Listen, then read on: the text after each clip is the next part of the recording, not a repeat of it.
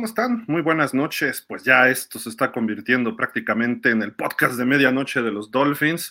Pero bueno, aquí estamos, pues como ven, en el departamento de Miami, ya listos para ver el partido el próximo domingo en Hard Rock Stadium.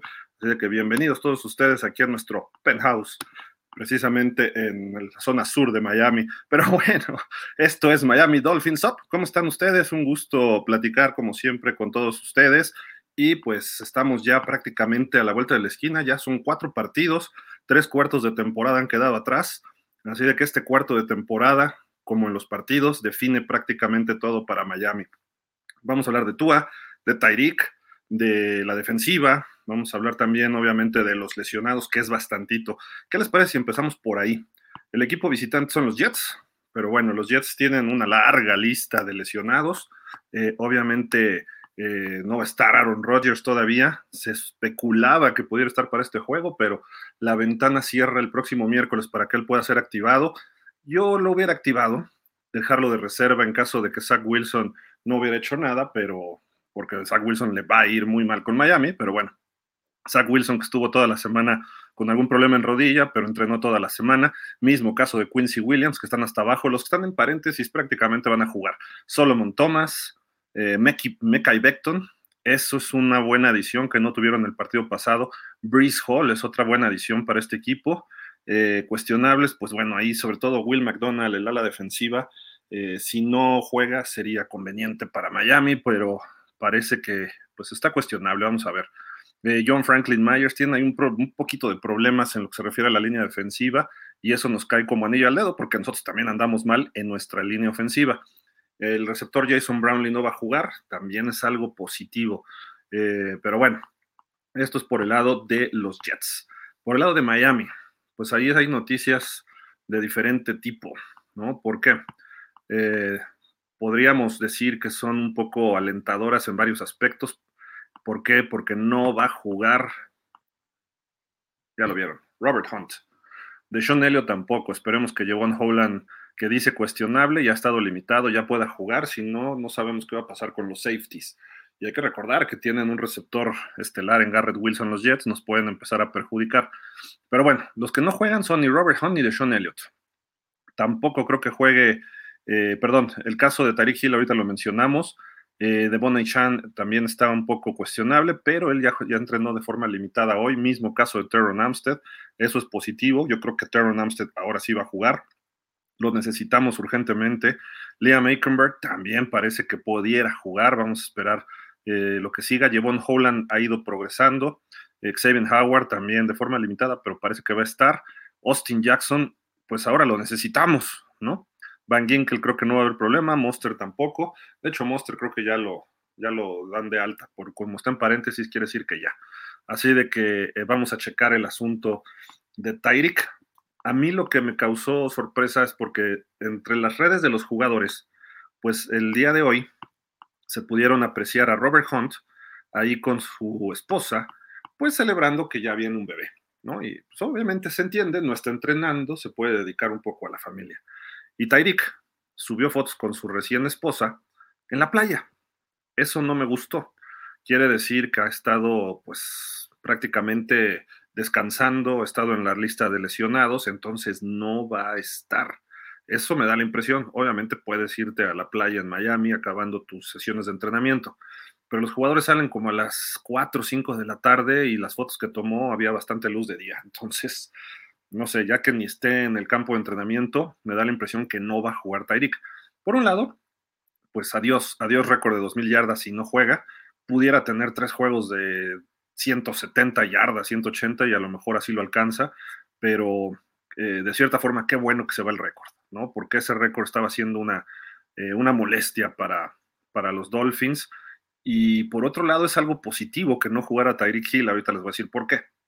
Eh, Tyreek Hill es la base de la ofensiva, Tyreek Hill es el que nos da las yardas, Tyreek Hill es el que recibe el balón y además gana cinco yardas por lo menos, cuando menos, digamos.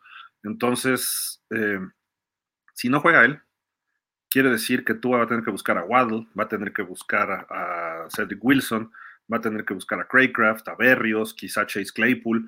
Eso le va a permitir a tú a ver de otra forma a su cuerpo de receptores, repartir el balón.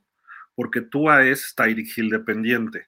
Todo el mundo ha hablado que si Tua es el MVP, no, señores, o sea, sin Tyreek Tua no tendría los números que está teniendo. No serían malos, pero no serían los números espectaculares que está teniendo. Eso nos ha quedado muy claro. Entonces, eh, por ahí va esta, este caso, ¿no? Con, el, con lo de Tyreek. Sería positivo y se, y se presta el juego, porque en papel somos mejores que los Jets. Hay que ver la línea ofensiva. Connor Williams ya está fuera. ¿Quién va a ser el centro? ¿Los dos que se contrataron esta semana o eh, va a ser eh, Liam Aikenberg? Eso puede ser un problema. Yo le confiaría más a Skura, Jonathan, ¿cómo se apellida? Harris. Jonathan Harris, Harrison. No sé, creo que es un centro aceptable, es muy grande y muy fuerte. Eh, siete años en la liga, etcétera, pero Skura era hasta, fue hasta Pro Bowl, ¿no? en fin, no juega Hunt, entonces ahí hay, hay problemas, hay problemas en ese sentido en la línea. Eh, parece que Terron sí y Austin también. Entonces, es importante establecer el juego terrestre. Eh, ya lo hemos dicho. ¿Por qué? Porque si empezamos a lanzar, a lanzar, a lanzar, eh, pudiera ser, hay mayor probabilidad, no necesariamente así va a ocurrir, que le empiecen a pegar a Tua. y eso también, hay que recordar está Quinn en Williams, tienen linebackers que pueden disparar, como lo hizo David Long con los Titans, pueden tener linebackers como este señor Mosley, como el otro Williams, que pueden entrar al coreback con disparos y pueden ser letales para Tua. ¿no? Entonces esperemos que eso no ocurra y que Tua pueda estarse deshaciendo del balón muy rápido, pero sin Tyreek Hill también eso va a haber problema. Por eso insisto que hay que ir por tierra. Miami le hizo una serie ofensiva en el tercer cuarto a los Jets de nueve minutos, una cosa así, y todos por tierra, un pase nada más, y terminó en touchdown. Eso en el partido de, del Black Friday. Creo que podríamos tratar de implementar algo así. Eh, si no juega Tyreek no es del todo malo, repito, pero si, si estuviera Tyreek, eh, todavía es un mayor hándicap para nosotros. Miami sale favorito por ocho y medio puntos, lo cual me da cierta confianza de que se pueda ganar este partido. Pero, pero, si no se gana, vamos a estar en problemas. Ahora, no solo es eso. Esta semana sale Cam Newton en un podcast y habla de que hay varios corebacks que son game managers. Eh, game manager es un coreback que nada más hace su juego. Ahorita les pongo las definiciones que más o menos, de acuerdo a lo que se, maneja habitualmente, ¿no? Pero hubo mucha crítica contra Brock Purdy, Dak Prescott, Tua y creo que Jared Goff. Cuatro corebacks que estarían en playoff ahorita. Cuatro corebacks que tienen eh, líderes divisionales a sus equipos. Eh, pero ninguno ha ido al Super Bowl. Jared Goff sí, y lo perdió y feo. Pero eh, son cuatro quarterbacks que precisamente se han caracterizado por ser game managers. Eh, no es tan despectivo el aspecto, porque también se tomó como que, ay, se cortan las vestiduras. En fin, Cam dice que tú administra los partidos. ¿Qué es un game manager o administrador de partidos? Un coreback que cumple con el sistema, no se arriesga y comete pocos errores. Pero depende del resto del equipo. Eso no lo dice Cam, eso lo, estoy platicando más o menos lo que se maneja en ese término y por eso algunos se ofendieron, ¿no? Depende del resto del equipo y no puede echarse el equipo al hombro. ¿Qué es un game changer? O el difference maker, o como le quieran llamar, o playmaker, etcétera, ¿no? Pero game changer, el que cambia los partidos, jugador que, que cambia los partidos, que marca la pauta. Es un coreback que hace el trabajo habitual, lo hace bien, cumple con el sistema y cometerá algunos errores ocasionales, pero tendrá aciertos y en el momento preciso sacará el partido. Es un quarterback clutch, que es un quarterback clutch, que es los que defienden el momento oportuno, de sangre fría, es un líder, un líder que mueve al equipo, que no lo deja caer. Es una definición perfecta y cualidades físicas. Puede ser con sus piernas, puede ser con su brazo, a veces sustituye todo eso con mucha inteligencia. Montana no era el jugador más físico, Montana no era el de mejor brazo, pero tenía una puntería, una certeza, una precisión y tenía eso, un liderazgo y una mentalidad fría, fría, fría en los momentos difíciles. Además que para un coreback tienes que tener mala memoria. Lo que ocurrió la jugada anterior, se te olvide. Lo recordarás en el video el lunes o el martes o el día que, que haya, que haya reunión. Pero tienes que hacerlo eh, olvidarte de inmediato de la jugada anterior. Cam Newton, pues, era un, play, era un game changer. Sí, tuvo una temporada de MVP, pero era mal pasador, era una versión mejorada de Colin Kaepernick, pero bueno, él tiene el derecho a decirlo, fue MVP de la NFL y llegó un Super Bowl, no lo pudo ganar porque se le puso una defensiva durísima y ahí no fue ningún game changer, ni difference maker, ni playmaker. Entonces, pero bueno, tiene el derecho a hacerlo. Y pues no entiendo por qué ofenderse de Tua si lo definió perfecto, ¿no? Y además después hizo otro video eh, aclaratorio. Ahora, ¿es malo decir game changer? Digo, game, este, game manager. Pues no, al contrario, todos los corebacks, y lo dice perfectamente el game changer, todos los game changers hacen el sistema habitual. Ahora, tú cuando reclutas o contratas a un coreback, tú sabes a quién tienes, si es un game changer o un game manager, si es manager o changer, vamos a decirle. Eh, no hay por qué sentirse ofendidos porque le digan game manager a Tua. Es lo mismo que Tannehill, es lo mismo que Cousins, es lo mismo que Garópolo.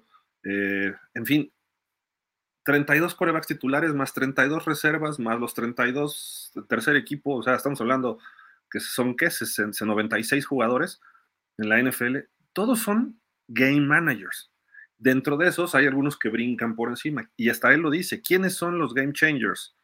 Los game changers o difference makers, los que marcan la diferencia o los que cambian partidos o los que hacen las jugadas, pues es Patrick Mahomes, es Josh Allen, es Aaron Rodgers, es Trevor Lawrence, eh, Lamar Jackson, son ese tipo de jugadores que te sacan un partido al final, por lo que representan físicamente, físico-atléticamente, por lo que representan el liderazgo, por lo que representan para su equipo y hasta para el rival.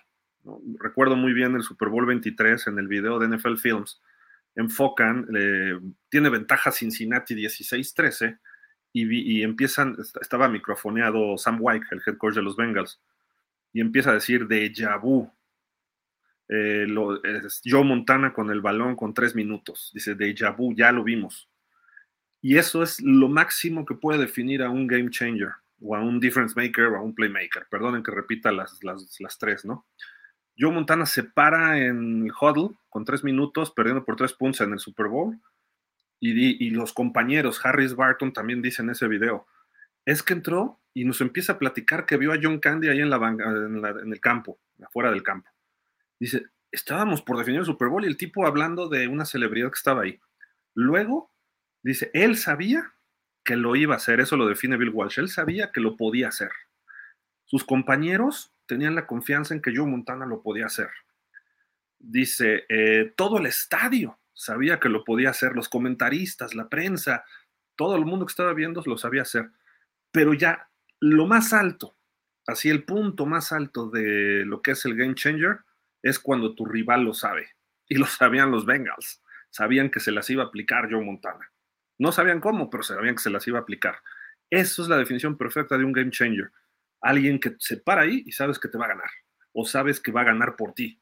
Entonces, eh, él, no tiene que, él no tiene que ir dependiendo del equipo, como lo hace Tua, como lo hace Prescott, como lo hace Brock Purdy, sobre todo Brock Purdy ahorita, ¿no? Todavía está en un proceso nuevo, es un coreback muy joven.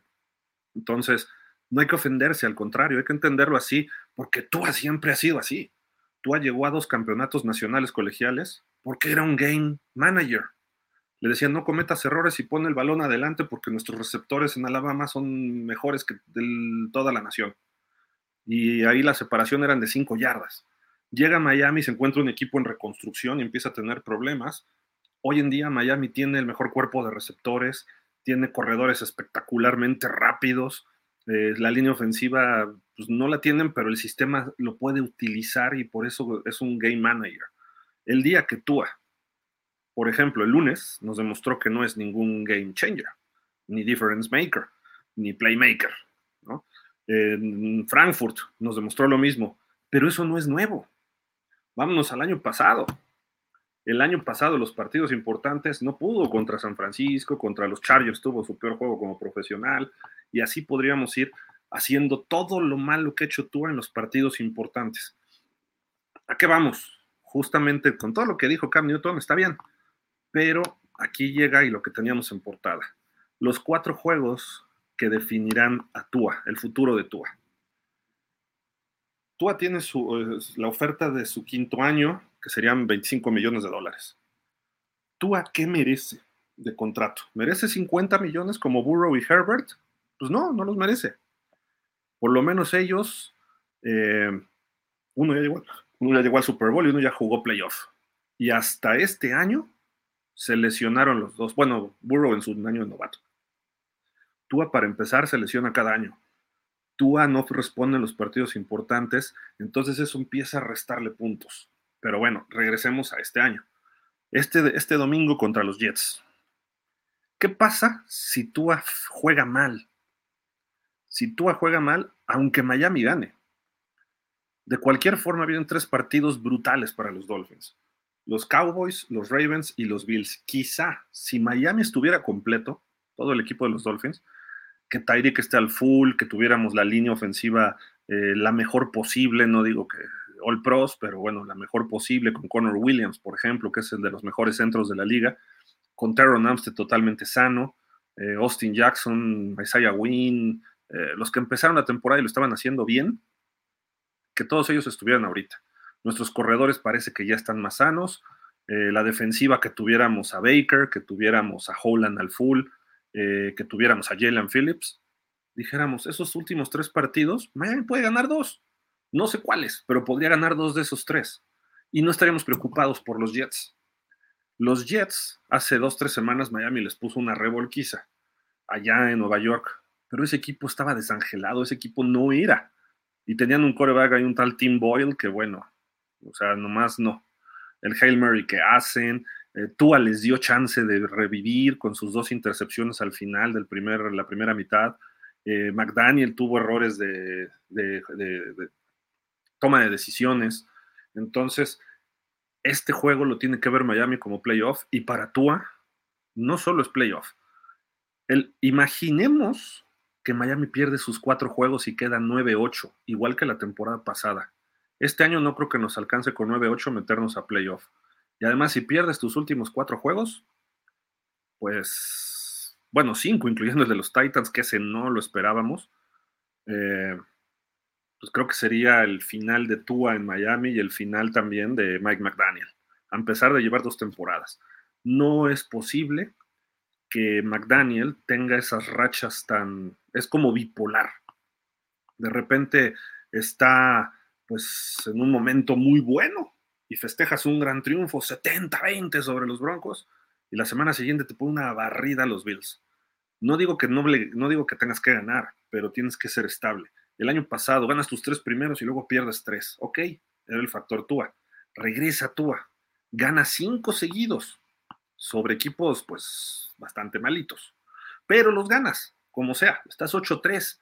Necesitas una o dos victorias para entrar a playoff y pierdes cinco seguidos y te pones 8-8 y si pierdes con los Jets te quedas fuera. Se ganó gracias a la defensa, equipos especiales, dos, tres jugadas que hizo Skylar y con eso ganó Miami y se mete a playoff. Y en playoff da un partidazo Miami que por poco y lo gana. Pero bueno, eso quiere decir que hay con qué. Pero el asunto es que ese partido también se pierde por decisiones de McDaniel, la última decisión de McDaniel, el de los Bills. Entonces, si este año se repite cinco derrotas en diciembre, o bueno, diciembre, enero, ¿verdad que decirlo? O en el último cuarto de la temporada, que pierdas los últimos cuatro más el que traías acarreando del tercer cuarto, híjole, creo que sería tiempo de que se vaya este, Mike McDaniel porque no va a dar el brinco. No encuentra la fórmula de salir de estas malas rachas. Eh, pero en fin, y Tua, pues tiene que demostrarlo. Por eso digo que se juega su futuro Tua. Si Tua aquí gana tres de estos cuatro, con Tyree lesionado, con una línea mala, entonces, adelante tú, quédate, ¿no? Te has ganado el contrato. Aún así voy a traer un novato el año que entra. ¿Para qué? Para que te compita y para cuando te lesiones. Porque este año a lo mejor no se ha lesionado, sí, correcto. Pero eso no implica que el año que entra no se lesione. Mientras más juegos pasen, más cerca de lesionarte estás en la NFL y en el fútbol americano. Entonces, si me voy a arriesgar con Mike White y con Skylar, pues ahora sí que Dios les eche la bendición a, a McDaniel, ¿no? El, el, asunto es que hay que ir, hay que ir con estos cuatro partidos para evaluar a Tua en los momentos máximos de presión. Y a lo mejor empieza muy bien el partido, pa, pa, pa, pa, pa, pa. Pero cuando después de los ajustes del medio tiempo, en el tercero y cuarto cuarto, como le pasó, los Titanes, realmente Miami no le hizo nada. Los números de Tua, ahí les van 240 yardas, completó sí casi el 70% de sus pases, cero touchdowns, cero intercepciones. El pase más largo, 25 yardas. Cuando ha tenido este, partidos de 40, de 47, 69, 78 yardas. Luego, hay, una, hay un factor que mencionó por ahí, eh, pues, este, Antón. Eh, me lo puso a mí en el grupo de Dolphins y dijo, Miami no ha ganado en los partidos que tienen tres o más sacks. Tua tuvo cinco contra los Titans. Y los Titans no creo que sean mejores que los Jets poniéndole presión al quarterback. Luego eh, tuvieron cuatro contra Buffalo, que nos ganaron. Tuvieron tres contra Filadelfia, que nos ganaron. Y tuvieron tres contra Kansas. Ha habido partidos de cero sacks, el de los Chargers, el de Broncos, el de Carolina, el de Washington, que en general se apalearon esos partidos y eran equipos muy malitos, no pasa nada. Denver, Denver hoy ya cambió, pero en ese momento era un equipo muy malo. Y de un sack está el juego de Nueva Inglaterra el primero, está el de Gigantes, está el de los Raiders. Y de dos capturas está el de Jets hace tres semanas, está mm, el de Nueva Inglaterra, el segundo juego, el que fue en Miami, y paremos de contar. Todos esos partidos se han ganado. Quiere decir que hasta con dos sacks, Miami puede ganar los partidos. Si llegamos al tercer sack, olvídenlo. Tua no ha tenido un mal partido en cuanto a intercepciones, pero lleva bastantes. Eh, lleva dos juegos sin intercepción y eso es positivo. Sobre todo contra Tennessee creo que fue positivo, pero la cuestión es que Tennessee no tiene buenos backs defensivos. Pone mucha presión, pero sus backs defensivos han soltado cuanto jugador bueno han tenido. Eh, y Tua se fue en cero intercepciones, eso es algo positivo. Pero tuvo cero contra Washington, que bueno, para la paliza que hubo, pero tuvo dos contra los Jets y dos que por poco y meten en problemas a Miami. Eh, tiene una contra los Raiders, una contra Nueva Inglaterra, una contra Filadelfia, dos contra Gigantes, una Buffalo, otra Nueva Inglaterra y una de los Chargers. En ese sentido, Tua tiene por ahí de 10 intercepciones, que es lo más alto en su carrera. Van a decir, sí, pero todavía le falta, sí, le falta. Y también de touchdowns van bastante bien con respecto a su carrera, un poquito más arriba del año pasado, pero ahora sí ya ha jugado 13 partidos. El año pasado jugó 11, creo, o 10, algo así, no recuerdo exactamente. Hace dos años le ocurrió lo mismo, ¿no? Entonces, vamos de regreso. Si Tua no gana estos, necesitamos ganar dos para estar seguramente en playoff. Con uno creo que nos puede alcanzar, pero con dos ya sería prácticamente la división, sobre todo si le ganas a Buffalo el último. También hay que esperar a ver qué pasa con Buffalo. Miami hace una semana estábamos pensando en ser el sembrado número uno de la conferencia. Porque si Miami le ganaba a los Titans y le gana a los Jets, se hubiera puesto 11-3. Y Baltimore tiene a Jacksonville y luego a San Francisco. Entonces, diría uno, a lo mejor pierde uno, a lo mejor puede perder los dos Baltimore. Y Miami debería haber ganado estos dos. Y luego se enfrentan Miami y Baltimore. Podría Miami llegar con dos juegos de ventaja sobre Baltimore a su juego. Y Baltimore se ve un equipo que de repente se le puede ganar. Los Rams demostraron que se le puede ganar. Pero pues no deja de ser una defensiva brutal. Y si Titans nos hizo lo que nos hizo, repito, los Chiefs nos dejaron muy limitados a la ofensiva, los Eagles nos dejaron limitados a la ofensiva y también los Bills. A lo mejor los demás partidos no, pero justamente por eso venimos diciendo todo el año. Los partidos contra equipos buenos o contra defensivas fuertes, ahí se marca la diferencia. Tua creo que su carrera depende de estos cuatro juegos porque son cuatro juegos muy importantes. En casa tres es una ventaja. Jets, buena defensiva, aunque un equipo que se está jugando todo. Si lo logra ganar los Jets, regresa la próxima semana Rodgers y a ver si con 9-8, si pudieran ganar sus últimos tres, estarán tratando de colarse a los playoffs. Por eso este partido para ellos es su playoff. Para nosotros deberíamos verlo igual. Luego recibimos a los Cowboys. Los Cowboys primero van a Buffalo esta semana, entonces ahí vamos a medirnos más o menos. Y luego visitamos Baltimore y terminamos recibiendo a Buffalo. No luce bien, aunque Tua tiene marca de 2-0 contra los Ravens no luce bien contra los Cowboys, es un partido que luce muy difícil, están jugando muy bien a la defensiva, ya están sanos. Digo, en una semana puede cambiar mucho y más contra Búfalo. Sabemos que Búfalo es un equipo golpeador y los Cowboys pueden perder muchos jugadores en el frío de Búfalo, que no va a ser tanto, pero entre un equipo que le gusta golpear, pudiera ser, ¿no? Y Miami tiene una defensiva que puede estarle poniendo mucha presión a, a Dak Prescott. Y los Cowboys son muy distintos en casa, afuera de casa. Además, en pasto artificial y en pasto natural. Entonces, todas esas cuestiones pueden favorecer a Miami contra Dallas. Pero como se ven los equipos hoy, y me refiero en el estado del roster de lesionados, Miami necesita dos cosas este domingo, sí o sí. Ganarle a los Jets y ganarles convincentemente para quitarse ese, ese mini trauma de la semana pasada contra los Titans de lunes y para recuperarse de lesiones, salir sin lesiones. No puede caer ningún otro jugador, ni de la defensiva ni de la ofensiva. El que menos puede caer ahorita es Tua. Si cae Tua, adiós temporada. Ahí sí no ganamos ninguno. Entonces, esa, es la cuestión para Miami, ganar y salir sanos. Tua está en el ojo del huracán y aquí es donde él puede dar el brinco a ganarse 50 millones por temporada. O puede decir, te vas a quedar de reserva en Miami o vete a buscar en la agencia libre a ver quién te paga algo. O te quedas de backup, ¿no? Esa es, esa es la cuestión que se está jugando Tua. Que sería muy buen backup, sería un coreback que puede manejar el partido siendo backup, que ha sido titular, que estuvo en campeonato nacional, etcétera. Pero Tua tiene que llevarnos sano hasta los playoffs y tiene que jugar su mejor fútbol a partir de este domingo. Si bien este domingo no, no necesariamente tiene que ser su mejor juego, sí tiene que mostrar una mejoría con respecto a los últimos tres partidos que Miami ha barrido, pero tiene que mostrar una mejoría.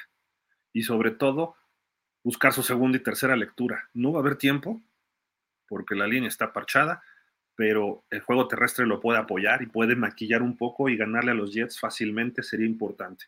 Y si la defensiva suma puntos, qué bueno. Y si Raheem Monster se escapa dos veces a touchdown, qué bueno. O Echan, está bien. Pero Tua tiene que tener un desempeño no bueno, muy bueno contra los Jets, para tomar confianza y decir voy por los buenos, o sea, por Dallas, por Baltimore y por, y por, este, por los Bills. Si no, si juega como jugó contra Tennessee o como jugó contra los Jets, contra Washington jugó bien, bastante bien. Si juega como Jets o como contra Raiders, también estuvo medio errático. Miami no va a ganar ningún partido, ¿eh? quizá ni a los Jets, pero se puede hacer más. Bueno, Ahí está el caso de Tua, ahorita los leo. Vámonos a la defensiva. La defensiva, ¿se acuerdan que hace cuatro semanas les presenté esto, el balance de media temporada de la defensiva? Aquí vemos lo que ha pasado, ¿no? De juego por juego, lo que admitía la defensiva y cómo fue mejorando paulatinamente. Tuvieron dos partidos en los primeros, este, espérenme tantito, esto aquí ya se hizo un relajo. Ah, es que ahí hay unos números mal, pero bueno, es 1, 2, 3, 4. Los Chargers, 400 yardas, 400 los Bills y para de contar, no estuvo tan mal, pero hubo varios de 300. Esto fue la primera mitad de la temporada. Aquí es donde entra este, la mejoría.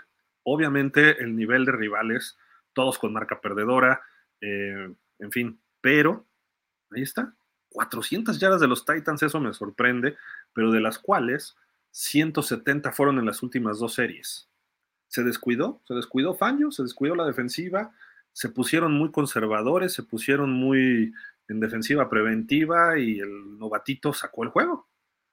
¿Tendría lógica? Sí, sí tiene lógica cuando un coach juega así contra un novato, pero si presionándolo lo traías en jaque, ¿por qué cambiar en esos momentos? Eso es algo que muchos coaches lo cambian y todos esos coaches terminan perdiendo estos partidos. Yo creo que Miami debió ganar, debió ganar este juego si no hubiera sido por ese error de estrategia final por parte de Big Fangio. Si vemos por tierra dejar en 83 yardas un equipo que tiene a Derrick Henry y este tipo chavito Spears, no es nada malo. Pero esas 400 yardas totales y 320 por aire, sí es bastante. Es, la mayor cantidad de puntos, como ven, 28. Eh, desde, déjenme ver, desde cuál es el anterior. Desde los 31 que nos metió Filadelfia. Habían estado 17, 21, 13, 13, 15, 28. A los Jets se les tiene que dejar abajo de 20 puntos para que tú puedas sacar unos 24 y a lo mejor se gana 24-20. Pero bueno, ahí están los progresos defensivos y quedan cuatro partidos que los vamos a actualizar precisamente cuando acabe la temporada para ver cómo evolucionó la defensiva. Y aquí ya viene el desglose por cuartos de la temporada. ¿Cómo ha ido evolucionando? De ser la defensiva 26 después de cuatro semanas Bajó a la 12 y ahorita está en la 9, en la semana 14. Hoy es la defensiva número 9 total, la de Miami. Ojalá y se pudiera bajar ese promedio eh, de 300, de 300 yardas por partido. Ojalá, eso pudiera ser un factor muy, muy positivo. Contra la carrera, eh, ya no dio un, tan, un brinco tan, perdón, aquí está al revés. La de la carrera sí dio un brinco, está el primero debería ir la carrera arriba. De la carrera estaba en 21, en 13 y luego está en 7. No vean la de 212, esa es la por pase. Y ha, pegado brincos de 7 en 7 de, 7, de 21 a 13 fueron 8 y de 13 a 7 son 6. O sea, ha sido un brinco considerable, 14 lugares en 8 semanas o lo que serían 8 juegos. Por aire es la 12. Ahí sí cayó, se mantuvo, se mantuvo en 12, pero mejoró su promedio de yardas por recibidas. Entonces eso está bien. También en puntos admitidos ha ido bajando. Necesitamos dejar en pocos puntos a los rivales. A veces, a veces, eh, Tua regaló puntos, por ejemplo, contra los Jets. Em, contra los Titanes, pues ellos sí nos hicieron bastante, pero los en general han sido cuestiones de dos, tres errores de la ofensiva que permiten esto. Y en el diferencial de balones perdidos y recuperados, empezamos regular, justo a la media tabla en la semana 4, a la 9 cayó Miami y apenas estamos medio recuperando algunos lugares, todavía falta. Necesitamos un juego que Miami recupere tres balones y no entregue ni uno. Necesitamos, bueno, no uno, necesitamos dos, tres juegos así en los cuatro que quedan para empezar a, cambiar, ¿no? Y ahí es donde entra un game manager. Tua no puede entregar el balón. Y la defensiva está siendo más agresiva y está recuperando balones. Hay que interceptar Ramsey, eh, este, Holland si regresa, eh, Xavier, Nick Needham, eh, todos, todos ellos, Brandon Jones que ya está de regreso, a lo mejor un linebacker, todos tienen que aportar para recuperar balones. Cuando llegues al sack, no nada más es llegar al sack y tirar el quarterback, sino este, hacerle el chop para tirarle el balón. O sea, Miami tiene que cambiar un poco y ser más agresivo.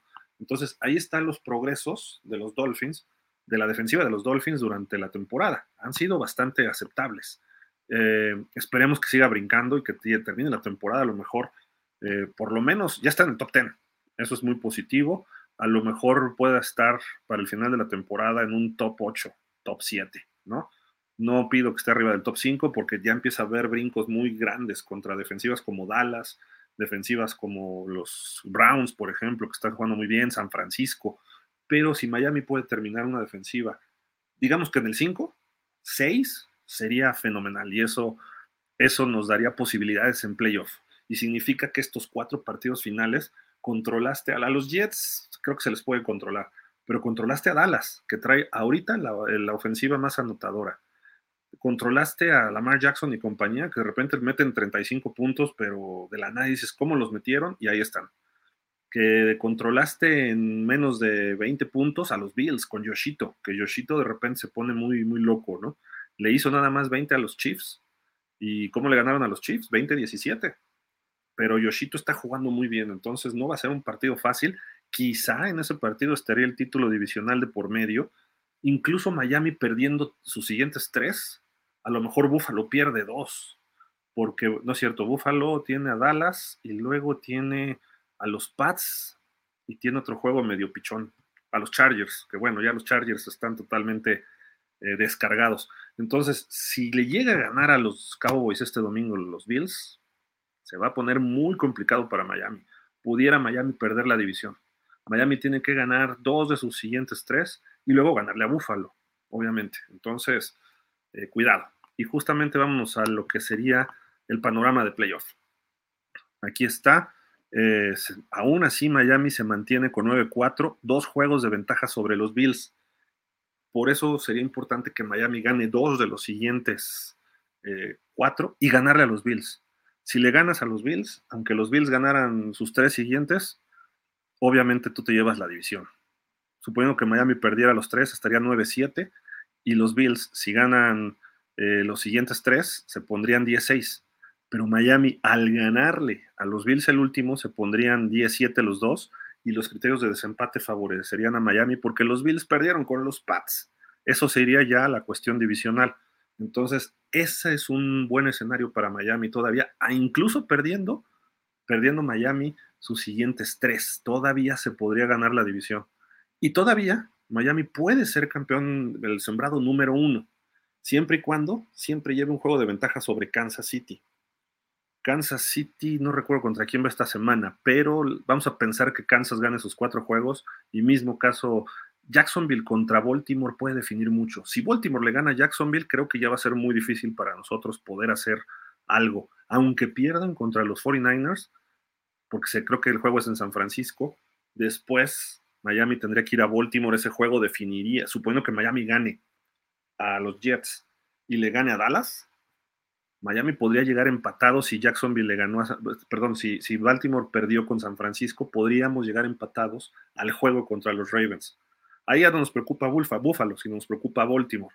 Si se le gana a Baltimore, Miami ganando sus siguientes tres, probablemente sea el sembrado número uno. Porque como le saca un juego de diferencia a los Ravens y un juego por delante contra los Bills, ya el primer criterio de desempate sería justamente el, el juego directo. Entonces ya no importaría si Miami pierde ese último partido contra Buffalo. Pero ¿Qué pasaría si Miami queda con 12-5 y los Chiefs y los Ravens y los Jaguars quedan también 12-5? Ahí ya entran otros criterios de desempate, principalmente los duelos en la conferencia. Si Miami va a perder con alguien, que pierda con Dallas, porque es de la otra conferencia. Si Baltimore va a perder con alguien, que pierda con San Francisco. Esa es la diferencia. ¿Quién puede perder y contra quién? Si Baltimore pierde con Jacksonville, Miami estaría con mejor marca en la conferencia, porque Miami le ganaría a Jets 7-3 y los Ravens se pondrían 6-4. Si Miami y, Baltimore pierden con San Francisco y con Dallas, no pasa nada. Y el juego entre ellos definiría quién se va a quedar arriba. Eso sería vital. Los Ravens pueden perder los tres siguientes, incluyendo el nuestro. Ojo, por eso digo que está abierto todavía el sembrado número uno. Hay posibilidad. Ahora, cómo está jugando Ravens y cómo está jugando Miami. Ese es otro problema. Para poder definir ese partido en tres semanas, primero Miami tiene que ganar a los Jets y no dejarlos pasar como a Tennessee. Otro escenario distinto sería hoy si Miami le hubiera ganado a Tennessee. Es la única derrota de Miami contra un equipo con marca perdedora. Todos los equipos buenos han tenido alguna sí, pero bueno, los, los 49ers, ¿no? Los 49ers, sus tres derrotas fueron contra equipos de playoff y era cuando ellos tenían lesionados. Pero todos los equipos, Dallas perdió con Arizona, eh, los Ravens, bueno, no me acuerdo, pero así todos han tenido sus, deslices. En Miami su primer desliz y llega en el peor momento. Si esto hubiera ocurrido al principio de la temporada, a lo mejor ya se hubieran ajustado ciertas cosas. Pero bueno, llegó ahorita, que se despierten, hay que pegarle a los Jets. Si perdemos con los Jets, señores, el escenario pudiera ser desde todavía ganar la conferencia, o sea, el sembrado uno, podríamos ser campeones divisionales, podríamos ser comodín o podríamos quedar fuera y se empieza a cargar hacia comodín y hacia afuera, dependiendo que haga Búfalo con, con Dallas. O sea, esta semana, por eso es importantísima para Tua. Tua tiene que superar a lo que haga Yoshito. Tua tiene que verse como un líder, tiene que verse como un ganador. Eso es importante hoy, eh, bueno, no hoy, este domingo. Y eso está en juego para Miami y aparte que Tua se está jugando su futuro. Si Tua falla, señores, viene el draft buenos corebacks, vende a Tua, vende a Skylar, vende a Ugba, a ver qué, pero ya necesitas ir por un coreback. Ya sería cuestión de ver otras, otras posibilidades. Pero en fin, pues ahí está lo que les quería platicar el día de hoy. Eh, voy a leer sus comentarios ya para irnos a dormir, porque ya ah, pues son las 11, no es tan tarde. Eh, pero bueno, partido importantísimo para Miami este fin de semana. Quizá Miami deba ganarlo y probablemente lo gane. Es favorito por 8 puntos, salvo que lo dejara ir como con los Titans, que éramos favoritos por 13. Y se estaba cumpliendo 14 puntos con 3 minutos. Ahí ocurrió, así como yo he dicho que ocurrió un accidente contra los Broncos, un accidentote, digamos, aquí el accidente nos ocurrió a nosotros contra los Titans un partido 27-13, ¿no? ¿Qué era? 27, ya ni recuerdo. Sí, 27-13, no lo puedes dejar ir con tan poco tiempo. Es el primer partido que se pierde con tres minutos por jugar, que vas ganando por 14 puntos desde 1976. Ningún equipo ha perdido así. Ahora, hubo un juego por ahí, Jets Cleveland, que algo así ocurrió y en menos, pero no sé si ese no lo contaron, no me acuerdo si era más diferencia o era menos, no lo sé. A lo mejor eran 13 puntos, pero aquí eran 14 y lo sacaron en tiempo regular. Creo que el de Jets Cleveland se fue todavía a tiempo extra. Pero bueno, Miami lo permitió, la ofensiva no pudo hacer un primero y diez, bueno, dos primeros y se hizo uno, y eso le costó, no pudo correr el balón, malas decisiones, no pudo la línea contener la presión, Tua no supo qué hacer y ¡paz! termina en saca. ¿no? Entonces, en fin, ahí está la, situación. Por eso hay que disfrutar este, este partido porque hay que verlo como playoff. ¿eh? Si Miami pierde, adiós sembrado uno, creo yo. Pase lo que pase con Baltimore, creo que ya no tendríamos muchas posibilidades del sembrado uno por lo que vendría, porque además seguramente Kansas gana y ahí se mueven las cosas. Y a lo mejor le gana Jacksonville a Baltimore. Ojalá. Ojalá eso nos pudiera ayudar un poco. Y luego, si no ganamos a los Jets, pues ahí les pregunto si le vamos a ganar a Dallas. Y luego si vamos a ir a Baltimore y le vamos a ganar. Hay que ver cómo responde Baltimore contra Jacksonville y sobre todo contra San Francisco. Pero en fin. Vamos a ver comentarios. Edgar Chávez. Buenas noches, Gil. Siento que el domingo va a estar muy duro el juego y vamos a sufrir, pero confío en que por ser mejor equipo sacaremos la victoria. Será de, 20, de 20 a 13. ¿sí? Yo creo que puede ser un partido cerrado, ¿eh? Tengo bastante, bastante miedo, ¿eh? Bastante miedo, pero creo que se puede sacar el juego. Rafael Jaramillo, buenas noches, Dolphins. Nos espera un juego que pueda marcar el rumbo de las aspiraciones a ser el sembrado uno, sin duda. Y sobre todo el de Baltimore, ¿no? Dentro de tres semanas.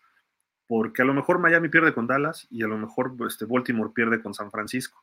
El problema es que Kansas creo que ya tiene cuatro pichones y ahí se va a meter a la pelea y dependerá de Jacksonville, el juego Jacksonville-Baltimore, a lo mejor también Jacksonville se mete al... Yo también quiero el sembrado 1. Todavía, esta semana, sobre todo, esta semana es el juego, el de Baltimore-Jacksonville en la noche, nos va a marcar pauta. O sea, a las 12 jugamos nosotros. En cierta forma, qué bueno que jugamos a las 12, porque nosotros gana, gana a como de lugar. Olvídate de las combinaciones. Tú gana y luego, así como fue precisamente contra Jets el viernes y después todo se dio el fin de semana, gánale a los Jets otra vez a las 3 de la tarde que Dallas nos haga el favor y le pegue a Buffalo y en la noche que Jacksonville le pegue a Baltimore. Eso sería lo mejor que nos pudiera pasar, creo yo, creo yo. Y luego la semana siguiente, si Miami le puede pegar a Dallas como pueda, que puede ocurrir, no digo que no, ¿eh? puede ocurrir, Dallas tampoco me espanta, Dallas también vende mucho humo, muchísimo humo, pero están jugando más consistente.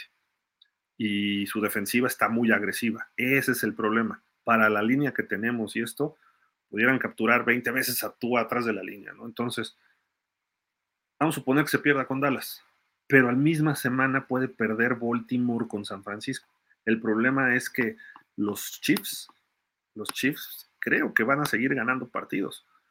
Eh, ahorita les digo exactamente los cuatro partidos de los Chiefs. Y ahí ya viene el problema, porque están solo uno debajo de Miami. Miami no puede perder ni uno, porque si no los Chiefs empatándonos, automáticamente van a Patriotas.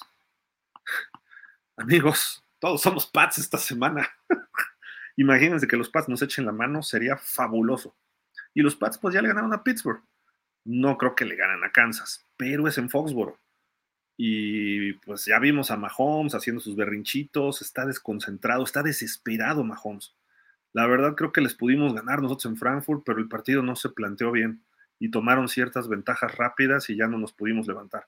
Pero bueno, el asunto es que los Chiefs no están jugando bien y los Pats ya no tienen nada que perder. Bueno, sí pueden perder el segundo pick global, este, pero Belichick ya se habla de que sale, a lo mejor es el vamos a hacerlo por el skipper, ¿no? Skipper es el capitán de los barcos, ¿no? Si le dicen skipper, ay, ay, skipper. Entonces, a lo mejor los jugadores dicen, pues va todo por el coach Belichick, ¿no? Ya se va. Todos sabemos que ya se va. Ojalá y se retire, ¿no? Ya el señor para que no, no vaya a parar en los Chargers y vaya a ganar otro campeonato, ¿no? O no vaya a irse a Washington y siga sumando victorias, que yo no creo que a Washington, pero bueno, eso es otro rollo. Entonces, a lo mejor lo hacen por él, pues ojalá y los Pats nos echaran una manita, porque eso sería fabuloso. Eh, Jacksonville nos empataría y también hay que ver cómo están los criterios. Pero bueno, los Chiefs, ahorita les digo sus partidos restantes. Creo que el más difícil es ese. Tienen, creo que por ahí Nueva Inglaterra, luego Raiders, en este visitan Nueva Inglaterra, reciben a los Raiders, reciben a Cincinnati, pudiera ser el de Cincinnati con Browning de quarterback, pero cierran en Chargers. O sea, en realidad, los Chiefs van a cerrar con cuatro victorias, esa es la lógica. Y a pesar de todo, pues pudieran terminar como sembrado uno. Mientras tanto, el equipo de Baltimore está, visita Jacksonville, visita San Francisco, recibe a Miami y recibe a Pittsburgh. Pittsburgh está metiéndose a playoff, pero pues Pittsburgh, Baltimore se dan hasta con la cubeta, a lo mejor hasta puede perder los cuatro Baltimore, lo dudo, pero pudiera darse el caso que perdieran los cuatro. No lo creo porque han ganado siete de los últimos ocho y su única derrota fue contra Cleveland y apretadísima. Y eso fue en la semana 10, y ya vamos a la 15. Pero pueden perder en Jacksonville y pueden perder en San Francisco. Eso cambia ahí. Ahora, ¿qué le queda a Jacksonville? También es importante ver qué le queda a los Jaguars. Los Jaguars reciben a Baltimore, visitan a Tampa, reciben a Carolina y visitan a Tennessee. Pues van a ganar sus últimos tres probablemente. Quizá en Tennessee, a lo mejor Tennessee les hace una como la que nos hizo, pero tengo mis dudas. Baltimore, si, si le ganan a Baltimore, pueden terminar ganando los últimos cuatro. Miami no tiene margen de error. Entonces, no puedes perder con Jets. Si pierdes con Jets, como se ve lo que viene, si ganamos la división va a ser un milagro y si, si terminamos de comodín se puede dar, eso es un factor importante y pudiéramos quedar hasta afuera si perdemos los cuatro, ¿no? Obviamente. Y eso sí sería un, un este, hecatombe. Víctor Manuel Martínez, buenas noches Gil a toda la familia Dolphins, no me pierdo el excelente programa, saludos amigos desde Querétaro, Finsop, gracias Víctor Manuel, saludos. Alex César, buenas noches Gil, ¿crees que Gil jugará el domingo? Yo creo que difícilmente Gil quiera perderse el partido, pero pues ya veremos. Yo creo gana Miami 28-14. Por lo que viene el reporte de lesionados y tomándose fotos en la playa y eso, creo que no va a jugar, ¿eh? Creo que no va a jugar. Eh, si juega, qué bueno. Ahora, yo lo vestiría. Yo lo vestiría y, que juegue el primer cuarto, segundo cuarto. Lo traes bien vendado, este, le metes trayectorias donde si ves que te están correteando, tírate. Gana 15, 20 yardas y si ves que ya te vienen, tírate, no pongas las piernas, ¿no? Hay formas de protegerte y Tyreek lo puede hacer, es un jugador veterano con colmillo. Perdón. Entonces, eso podría ocurrir. Y después lo sacas, que sume 70 yardas, una cosa así, en 5 o 6 recepciones, pero al mismo tiempo que tú reparta. Entonces eso sería un factor. Si el partido va cerrado, pues lo vas metiendo en momentos, ¿no? Sobre todo en terceras o, cuando necesites una tercera y 17, cosas así que puede ocurrir, pues ahora le va, porque sabes que él puede darte esas yardas extra, ¿no? Y obviamente en zona roja quizá, no sé, habría que, habría que analizar cuáles. Yo lo haría como coach. Aunque trajera un esguince, pues médicos, se, se, se le va a grabar si pisa chueco o si le caen, pues sí o no, ok. El factor está, aunque esté sano. ¿no? Te puedes lesionar más. Entonces, este, en fin. Ojalá gane Miami, como tú dices. Rafael Jaramillo, 24-17 Dolphins y sufriendo al final. Puede ser, puede ser. Dice Ulises, saludos amigo Gil, gracias por tus comentarios acertados siempre. Que el Supremo lo cuide a ustedes, familia. Gracias, igualmente, lo bendiga siempre. Saludos desde mi tierra, Xochimilco. Igual, Ulises, gracias, gracias. Luis Castilla, buenas noches. Las apuestas están a favor de Miami, ojalá así sea sí, ocho puntos y cachito en general, nueve, se ha movido un poco. Dice Ulises, cierto, recuerdo a Joe Montana siempre tranquilo y sonriendo cuando asistía con Bill Walsh en los últimos 30 segundos. Dwight Clark era seguro como Dave Casper. Sí. Mario Benavides dice, nos vamos a acostumbrar a malos resultados. Cuando vienen las críticas, algunos se ofenden. Cuando despotricamos por los malos resultados, cuando la realidad nos abofetea en la cara, otros equipos ya hubieran contratado con urgencia jugadores de la, a los jugadores lesionados en piezas clave. Greer, pues a ver si así ganamos, ¿no? Con el espíritu de la temporada perfecta. Sí, fíjate que, mira, no pasa nada más aquí, ¿eh? O sea, he tenido la fortuna de convivir con muchos clubes de fans. En Dallas se pelean por Dak Prescott, que si es el mejor, que si no. Ahorita en San Francisco están partidos por Brock Purdy, que si es el próximo Joe Montana, que qué dice Cam Newton, que qué lo critica Eh, en fin, ¿no? O sea, las aficiones se dividen, no todos, incluso aunque le vayas al mismo equipo, todo el mundo lo ve de otra forma. No es como si todos le fuéramos a Lorena Ochoa en el golf, porque es una sola. Entonces todos le vamos a Lorena porque es mexicana, porque juega muy bonito, porque es la número uno, o era la número uno, etcétera, ¿no? O a Checo Pérez, ¿no? Pero aún así, con Checo Pérez hay quien dice, es que es muy chafa y no nos gana por el coche. Es que el cuate, y otros dicen, hombre, es un pilotazo y el mejor en la historia y le puede competir a Verstappen. Y tenemos que llegar a una realidad. Checo está a un límite máximo, es un techo para él nunca había tenido una escudería así. Si las hubiera tenido en sus primeros años, a lo mejor ahorita ya tendría hasta algún campeonato o ahorita estaría peleándole a Verstappen, ¿no? Por la madurez de un deportista. Pero bueno, en fin, o sea, lo que voy es que Purdy ahorita tiene un equipazo en San Francisco. Tua tiene un buen equipo, sin ser excelente. Si lo comparamos con San Francisco, el roster está mejor en San Francisco. Pero hay jugadores que brillan por encima de Miami. Entonces, es un proceso distinto. Y lo que hace Greer a mí no me gusta lo que hace Greer, pero ha armado un equipo alrededor de lo que él piensa. Eso se lo le aplaudo lo que él hace, pero no necesariamente significa que vamos a tener éxito. Con este equipo, si nos metemos a playoff, no vamos a ir a no vamos a ir al Super Bowl. Y eso lo vengo diciendo desde hace 3, 4 años y cómo se está armando el equipo. No puedes depender de Tyreek, no puedes correr a un coach como lo corrieron a Brian Flores con marca ganadora. Fíjate, a Flores lo corren con marca ganadora. Y vamos a suponer que Miami terminara 9-8 y se quede fuera de playoff. Es marca ganadora. Tienes que correr a, McDaniel. Obviamente. Pero Greer no lo va a correr. Porque si lo corre, sabe que se tiene que deshacer de Tua. Y si se deshace de Tua, es como aceptar que se equivocó hace cuatro años. Y no necesariamente es aceptar que te equivocas. El que se equivocó fue John Lynch en San Francisco y dijo, ups, tuvo la suerte de encontrarse a Brock Purdy yo creo que Greer buscó lo mismo con Skylar, pero Skylar no es Brock Purdy, obviamente. Entonces, no creo que sea malo Skylar. Y yo creo que está más o menos al nivel de Brock Purdy, pero Brock Purdy cayó en blandito. Esa es otra cuestión. Pero bueno, a final de cuentas, ¿a qué vamos? El asunto es que Greer nunca va a aceptar ese error. Entonces es probable que hasta el final de la temporada, eh, en el off-season e, iniciando, ¿eh? porque él dijo que acabando la temporada iba a ver los contratos de Wilkins y de Tua, probablemente tenga tú a un contrato de cuatro años y unos 45 millones de dólares. Por ahí debe andar, por año. Entonces, si hace eso, quiere decir que está viendo otro fútbol. Quiere decir que se va por las estadísticas. Quiere decir que no ve o no se da cuenta. Además, tú como gerente, pues, ¿qué es lo que haces? Hablas con tu coach. Oye, coach, ¿qué evolución has visto en, en TUA? No, mira que el sistema lo maneja mejor y bla, bla, bla, y ve los números y cómo creció y nos lleva dos, años, nos ha puesto en playoff y eso que el primero estuvo muy lesionado, el segundo a lo mejor terminó completo, también perdimos en la primera ronda, pero bueno, estuvo ahí en el partido, le dimos batalla a Jacksonville, a Kansas, no sé. Ah, bueno, ok, bravo, ¿no?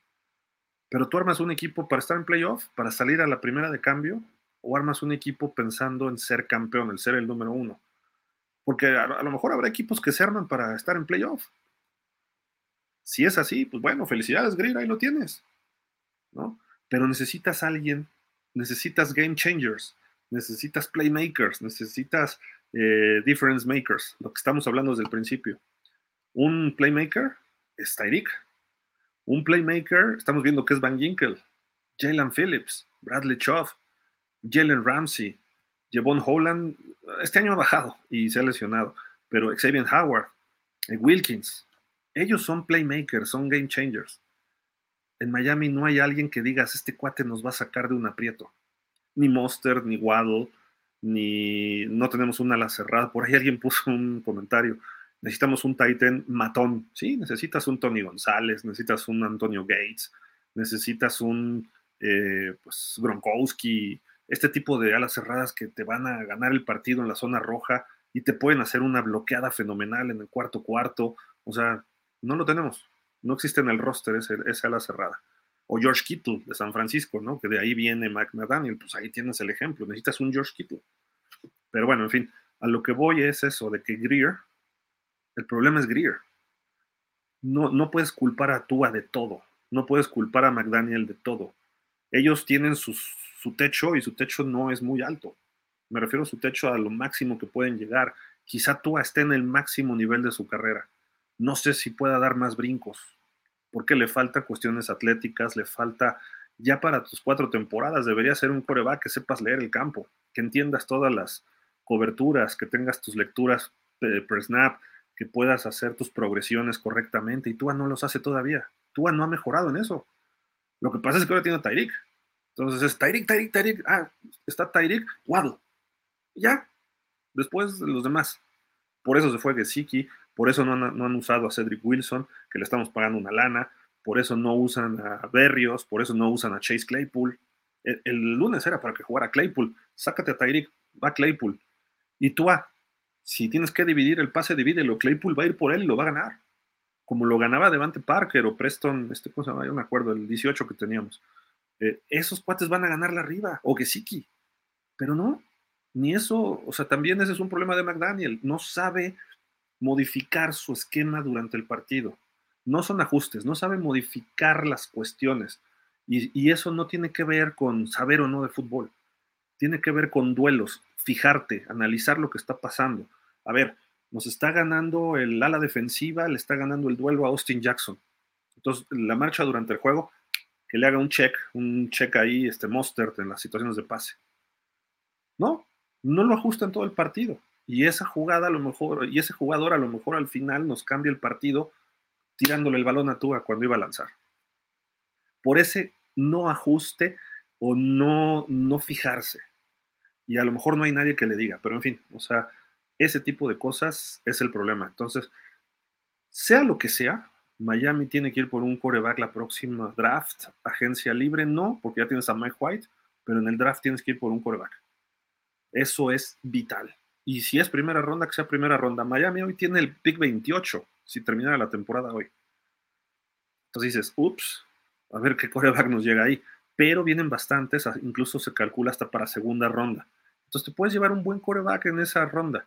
Ahora, si tú en, este, en esos cuatro en este mes que le queda de fútbol a los Dolphins, nomás no levanta, que siendo realistas, yo no veo que vaya a levantar. A lo mejor tendrá chispazos, pero no creo que nos saque de las papas del horno, como se dice. Eh, a lo mejor Miami califica, pero a lo mejor ganamos uno, quizá dos. Yo veo un escenario muy negativo hoy si se le gana a Jets, se abren otras posibilidades, pero aún así creo que podemos perder los últimos tres. Y creo que los vamos a perder. Salvo que haga sus tonterías John Harbaugh, ¿no? O que, los, o que Prescott salga en un mal día, que no ha tenido un mal día esta temporada, entonces puede salir mal y a lo mejor le interceptamos cinco pases, ¿no? Puede ocurrir. O Yoshito se desespere, o lleguen ya más lesionados los Bills, etcétera, ¿no? Pero bueno, pueden ocurrir muchas cosas, pero si, si vemos cómo vienen jugando los equipos, yo vaticinaría un 1-3, ganarle a Jets y luego perder los otros tres. Con un 17 entraríamos como comodín y nos tocaría visitar. A lo mejor a Buffalo, que sería el campeón divisional, a lo mejor a Jacksonville, a lo mejor a Baltimore, no Baltimore, yo, la lógica es que Baltimore descanse, pero como estoy viendo, a lo mejor Kansas, Kansas va a ganar sus últimos cuatro. Entonces Kansas no, pero nos tocaría ir a Baltimore otra vez en primera ronda, que no es un juego que no podamos ganar. Y para playoff, milagrosamente muchos jugadores se recuperan. ¿Quién sabe por qué? Y como te estás jugando todo, a lo mejor regresa uno que esté medio traqueteado, Jerome Baker, yo juego el playoff. Este, digo Phillips, ¿no? Porque ese sí es una lesión mayor, ¿no? Pero eh, pudieran estar regresando, tampoco Connor Williams, pero habrá jugadores que estén muy golpeados, no importa, se la rifan. Entonces, a lo mejor das batalla, y vamos a suponer que le ganes a Baltimore o le ganes a Buffalo, que sería ideal, ¿no? Ganarle a Buffalo en Buffalo, pero, o a Jacksonville. Y luego te toca visitar o a Kansas o a alguno de los otros. Entonces, ya sería muy complicado. Entonces, no, no, no veo lo que, lo que a mí me gustaría de ver a los Dolphins en la final de conferencia. Eso lo, anhelaba y, y yo no veía un problema a Tennessee. Pero y esta derrota nos cambió la jugada feo feo, feo. Hay que ajustar, no hay que, no hay que venirse abajo en el ánimo, pero les digo una cosa, si perdemos con los Jets, la charla dominical va a estar fúnebre, fúnebre. ¿Por qué? Porque no podemos perder con los Jets. Es el único juego de los tres que quedan que no podemos perder. Pero en fin, tienes razón todo lo de Greer, pero a ver qué pasa. Javi, dice, hola Gil, esperemos que Miami gane 28-14. Puede hasta ganar fácil, ¿eh? O sea, no, no veo problema. Dice el capitán Chris de Finstale John. Excelente, Chris. Saludos. Dice Renato Díaz, salvo Titans, las derrotas fueron contra los mejores y todas muy cerradas. La prensa solo se fija en el resultado y dice que Miami tiene récord engañoso, pero realmente somos de temer si se juega bien. Sí, pero ahí vienen los buenos, ¿eh? Y a esos no les hemos ganado. Así como tuvimos nuestro raspón contra Titans, nosotros podemos dar raspones, estoy de acuerdo. Le podemos dar un raspón a Dallas, o le podemos dar un raspón a Baltimore. Y ya con eso estaríamos en playoff y de otra forma. Entonces, Miami tiene que jugar ahora el papel del retador, ¿no? En el, hablando de términos de boxeo, del underdog, no sé, del menospreciado, del desfavorecido. Y así va a tener que jugar los últimos tres partidos. Contra Jets no, contra Jets tienes que jugar como el que va arriba, el que, el que tú eres el favorecido. Pero con los otros tres no va a ser así. Es más, no he visto ni las apuestas de esos juegos que ya luego salen. Pero te apuesto que los tres vamos a estar menos tres, o sea, tres, tres, va a estar favorito Dallas por ocho va a estar favorito Ravens por 7 y los Bills a lo mejor por uno o dos puntos, una cosa así. Depende también cómo vayan jugando. Pero hoy yo creo que así estaríamos. De hecho, Buffalo sale favorito por dos puntos sobre Dallas para este domingo. Eso me preocupa. ¿Cómo va a salir sobre nosotros? Y a ver qué, cómo va jugando Miami. Si fue un mal juego, te puedes levantar, sí, y eso hacen los equipos grandes y los coaches grandes. Eh, Bill Belichick tenía un récord que no perdía tres juegos seguidos en toda su carrera hasta el año pasado, una cosa así. Don Shula tenía algo parecido. Ya hasta sus últimos años empezó a tener rachas perdedoras. Después de que descansas, Andy Reid creo que nunca ha perdido o ha perdido uno por ahí. O sea, estás hablando de coaches grandes. Eh, me refiero a grandes no de tamaño, sino en la historia. Eh, eh, Tomlin, no sé, los, los coaches que son más ganadores, todos ellos después del descanso, después de una derrota, no sé qué hacen a su equipo, les jalan las riendas, ajustan lo que tienen que ajustar, y me refiero a ajustar tus errores, porque el siguiente juego lo planteas distinto, pero, eh, y aparte es distinto, obviamente, ¿no? Pero rara vez entras en una racha que te acaba, y McDaniel entra en esas rachas. Le preguntaron a Tua el domingo, el lunes, perdón, en la noche, este, ¿Qué opinas de lo que ocurrió el año pasado? Iban 8-3 y de repente perdieron 5. ¿Qué pasaría si pierden 5? El equipo es muy, muy diferente al año pasado. ¿Sí? ¿En qué? ¿En Big Fangio? ¿En Jalen Ramsey? Y para de contar, ¿no? Todo lo demás es lo mismo. Es lo mismo la esencia. Y peor aún, los líderes de cada lado siguen siendo los mismos, incluyéndolo a él, y digo líder entre comillas. Tyreek Hill estaba el año pasado. Se cayó tú lesionado y Tyreek desapareció porque no sabía qué hacer Skylar con Tyreek. O no se sabía el sistema, o no lo aplicaba bien, o Tyreek se vino abajo emocionalmente, lo que sea. Este año Miami, si me dicen que distinto, si vemos los números, no los puntos anotados, porque el 70 de Denver es el que nos tiene de número uno en puntos anotados, pero en general los números son muy parecidos al año pasado, de Tua, de la ofensiva, de la defensiva ha mejorado poco a poco, pero eh, de hecho, el año pasado la defensiva estaba en el veintitantos, terminamos, fue un asco, pero aún así la defensiva hizo jugadas en momentos importantes. Entonces, hay cuestiones que, que hay que ver. Así como nos raspó Titans, tenemos que ir a, tenemos que ganar Jets y rasparle a uno, dos o a los tres siguientes. Eso sí, porque los tres equipos, a lo mejor no en marca Bills, pero Dallas y los Ravens están mejor que nosotros. En juego, en salud, en momentum y obviamente en marca, o sea, en todo, en todo están mejor tanto Ravens como Dallas. Buffalo en momentum, su marca está abajo y si pierden con Dallas, se les va a complicar ellos también. Por eso es importante ganarle a Jets. Pierden ellos, se ponen 7-7, ganamos nosotros, nos ponemos 10-4. Son tres juegos y tres por delante. Entonces Miami, si le llega a ganar a Baltimore o le llega a ganar a Dallas, ya son campeones divisionales los Dolphins. Eso sería importantísimo. Ya si no eres el sembrado uno no pasa nada, pero por lo menos vas a tener un juego en casa en playoff que ese lo debes ganar porque te va a tocar Indianapolis, Denver, Houston, Pittsburgh, eh, Cleveland sería un problema, ¿eh? Cleveland es un equipo muy fuerte. Eh, y con Flaco es un viejo con mi entonces Estamos hablando ya de playoff, ese escenario, ¿no? Sería complicado, pero bueno, en fin.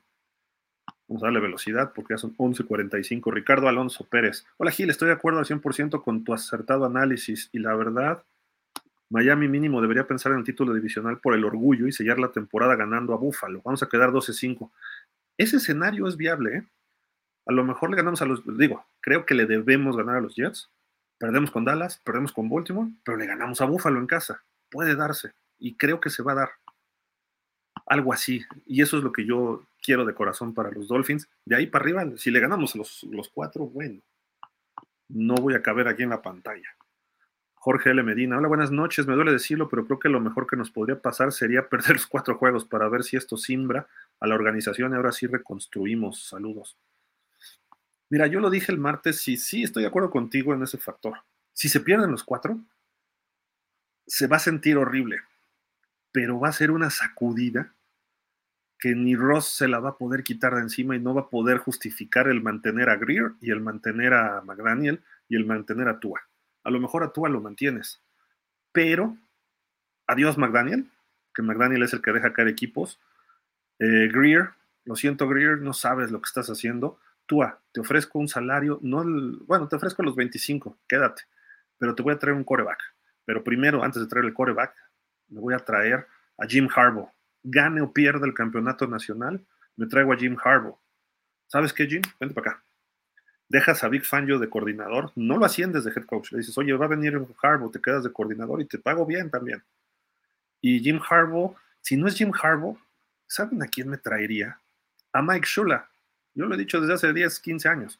Tráiganse a Mike Shula de head coach. El nombre.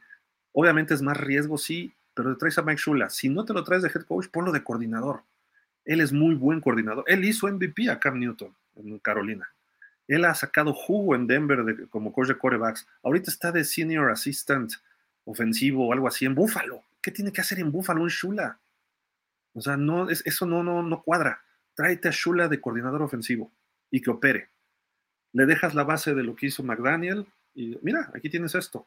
Y aparte, vas a platicar tú con Harbaugh. A lo mejor Harbaugh trae a su coordinador, pero platicas con Harbaugh y Harbaugh diría, a ver si me gustan estos corebacks colegiales, yo los he estudiado, los he escauteado, he jugado contra ellos he jugado, jugado para mí. Digo, McCarthy no va a brincar de los Wolverines, pero sé quién es este coreback, sé quién es este otro. Y yo si soy Miami, le vendo mi alma al diablo si quieres y le hago el trade a Chicago por el pick número uno. Oye, te regalo los tres picks que siguen de primera ronda. Te regalo a qué jugadores quieres. ¿Quieres a Órale, Tyreek no te lo puedo dar, pero te puedo dar, ¿quieres a Waddle? Llévate a Waddle. ¿Quieres a, Wilkins? Llévate a Wilkins. ¿A quién quieres Chicago? Chicago tiene lana. Entonces le dices, te doy tres primeras rondas, te doy dos segundas rondas y te doy dos veteranos. Quiero ese primer pick. Más o menos es lo que dieron por Russell Wilson los Broncos. Solo que Miami ya tiene una base. Entonces le das todo eso y dices, voy por el primer pick global. ¿Y quién te traes de primer pick global? Digo, no sé, a lo que pide Chicago, ¿eh? Si Chicago te pide más, bueno, a ver, ya lo platicas, pero sí me interesa, quiero o a Caleb Williams o a Bo, o Nix o quiero a Drake May. Y lo vas a poner a competir con Tua desde el primer día del training camp. Y si Tua se pone loco, pues Tua, estás libre. O lo pones en trade. ¿Quién quiere trade a Tua? A lo mejor no lo agarran en primera instancia, pero a media temporada Tua se va. Cuando se empiecen a lesionar otros corebacks. Y entonces ya tienes a un novatito que va a ser tu coreback en papel por lo menos los próximos ocho años, por lo menos. Y tienes ahí a lo mejor a Mike White de reserva o te traes a alguien que esté por ahí dando lata, ¿no? O sea, obviamente se tiene que ir Greer para hacer eso. Greer es un tibio, es un pecho frío, dirían los, los argentinos, ¿no? Entonces, Greer se va. Para mí, yo lo que haría, si, si a mí Ross me marca y me dice, ¿qué haces, Gil? A ver, dale la vicepresidencia ejecutiva de operaciones de fútbol a Scott Pioli. Está trabajando como director de scout de la NFL. Tráetelo a él de vicepresidente ejecutivo. Y dile que él se traiga a Thomas Dimitrov, quien era el gerente general de los eh, Falcons. Él armó los equipos de Falcons de playoff y que llegaron al Super Bowl. Entonces tráetelos a ellos. Y pues que se traigan ellos a un coach de mucho peso con mucha calidad y que todavía puede ofrecer algo. ¿Como quién? Como Jim Harbaugh. Fuera de él no veo muchas opciones. No, no, no veo opciones. Dicen Dan Quinn. Dan Quinn no sería una solución. Él como head coach se viene abajo.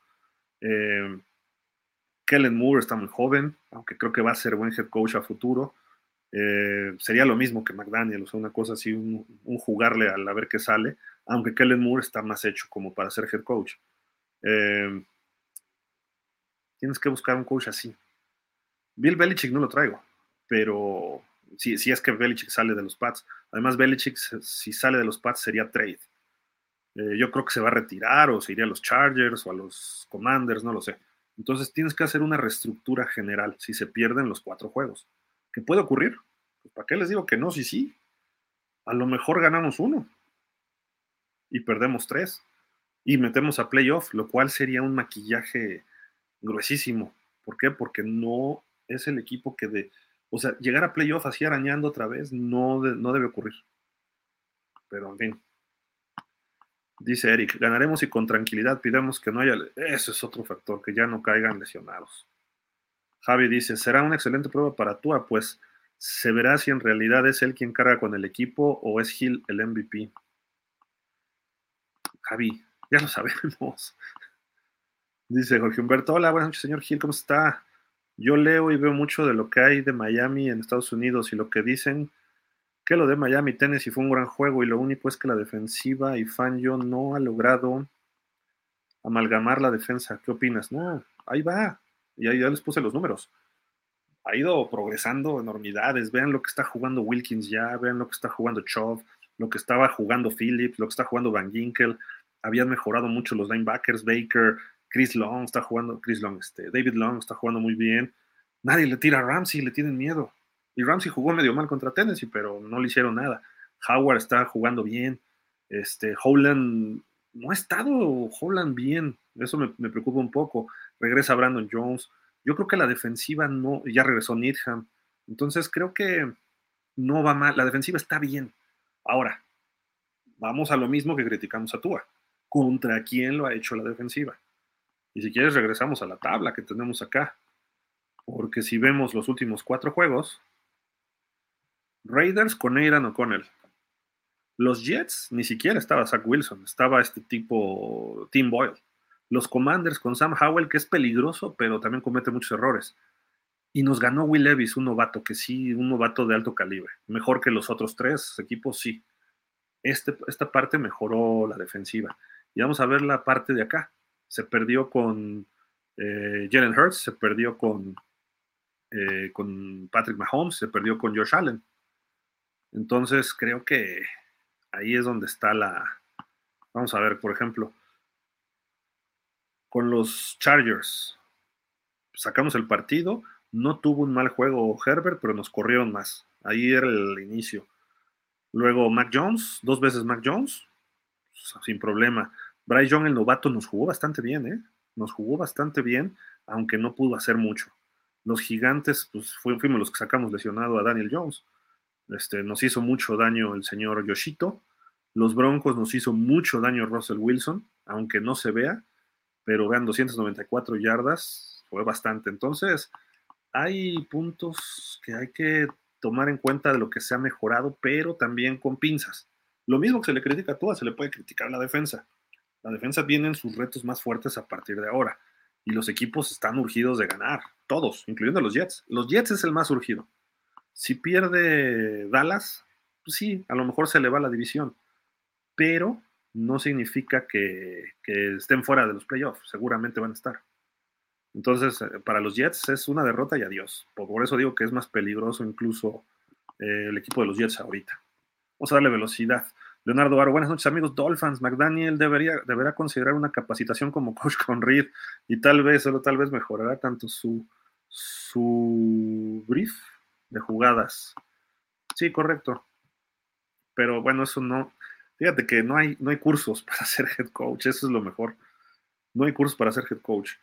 Eh, hay head coaches que llegan y lo ves y desde el año uno dices, a lo mejor no ganó, pero tiene el porte, tiene la noción de ser head coach, sabe lo que hace, ¿no?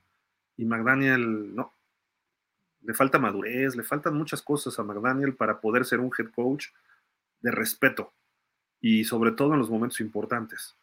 Eh, si tú ves que se entra a, un, este, a un auditorio donde están todos estos jugadores y ves que entra un, yo recuerdo muchísimo el Super Bowl 25, este 35, llegaron los Ravens con Brian Billick al Super Bowl y estábamos en las conferencias de prensa previo al partido y de repente entra este, Brian Billick y dice, yo, yo así lo veía y como que pues este cuate como que no me convence por la televisión y todo. Pero cuando se paró en el podio, controló la conferencia con una personalidad hasta la voz, una, y, hablando claro y explicando y hablando preciso, sin enojarse, sin reír, o sea, así vacilaba y todo, traían un broncononón que estaban todos sobre Rey Luis porque un año antes había pasado su problema, en fin, y él, pras, pras, pras, pras, muy metódico, muy inteligente, muy centrado. Yo siempre lo quise de coach en Miami, pero el señor se equivocó porque criticó por ahí a, Stephen Ross cuando compró el equipo, diciendo de que lo habían estafado al señor Ross, ¿no? De, le entregaron un equipo de 1.15 y él ya había comprado un equipo en 1.200 millones, una cosa así, ¿no? Pero en fin. Entonces, Brian Billick, por ejemplo, para mí hubiera sido un coach así, Bill Cower, John Gruden, aunque Gruden era chiquito, o es chiquito, John Gruden tiene una personalidad. Mismo Jimmy Johnson tenía una personalidad fuerte, aunque de repente pues, tú lo ves y dices, ah, es el abuelito buena onda, ¿no? Sonriente, cachetoncito, ¿no? Pero tenía cierta personalidad. Eh, Dave Wanstead tenía cierta forma de comportarse. No era el top, pero era aceptable. Adam Gaze con sus gorras hasta acá. Este cuate con su boca así, sin calcetines, todo desfajado. Podrá traer los tenis más caros del mundo, pero pues, aunque la mona se vista de seda, mona se queda, ¿no? Entonces, ese tipo de cosas creo que creo que necesitamos un coach de otro respeto. Y me han dicho, es que son las nuevas generaciones. A ver, el liderazgo, la, el respeto, eh, la educación, lo que tú emanas, tu energía, no tiene época. Porque para eso eran otras épocas, ¿no? Y digo, no quiero mencionar nombres, ¿no? Pero hace 2023 años, pues hubo una persona que sin tú vas a hablar de liderazgo, pues esa persona hizo un liderazgo que dependemos de él todavía, 2023 años después, ¿no? Entonces dices, ese tipo de cosas no tienen época. Ni los chavitos, ni los rucos, ni los que se murieron, ni los que vendrán en siguientes generaciones. El liderazgo está, existe, la energía existe, y este cuate, su energía divaga. tiene una vibra muy extraña. Eh, digo, no me quiero meter a temas personales, pero los que padecen la enfermedad que él padeció, que la va a padecer toda su vida, tienen algún problema energético, alguna carencia, que encuentran en eso eh, su consuelo. Igual toda la gente que tiene vicios, ¿no? O sea, no digo que sea malo, porque hay gente con vicios que tiene un liderazgo y un poder impresionante, una energía, pero se ocultan en ciertos vicios. Entonces, eso no... y luego cuando actúan de cierta forma, y todo lo maquillan y todo lo hacen por encimita. Sí, es brillante el tipo, sabe de ofensiva. No le des el puesto de head coach, dáselo de coordinador ofensivo. Ahí va a ser un genio y va a brillar y va a brillar. Pero hay una, digo, obviamente para llegar a ser head coach en la NFL tienes que pasar por un coordinador. Digo, no es ley, pero normalmente son los brincos lógicos.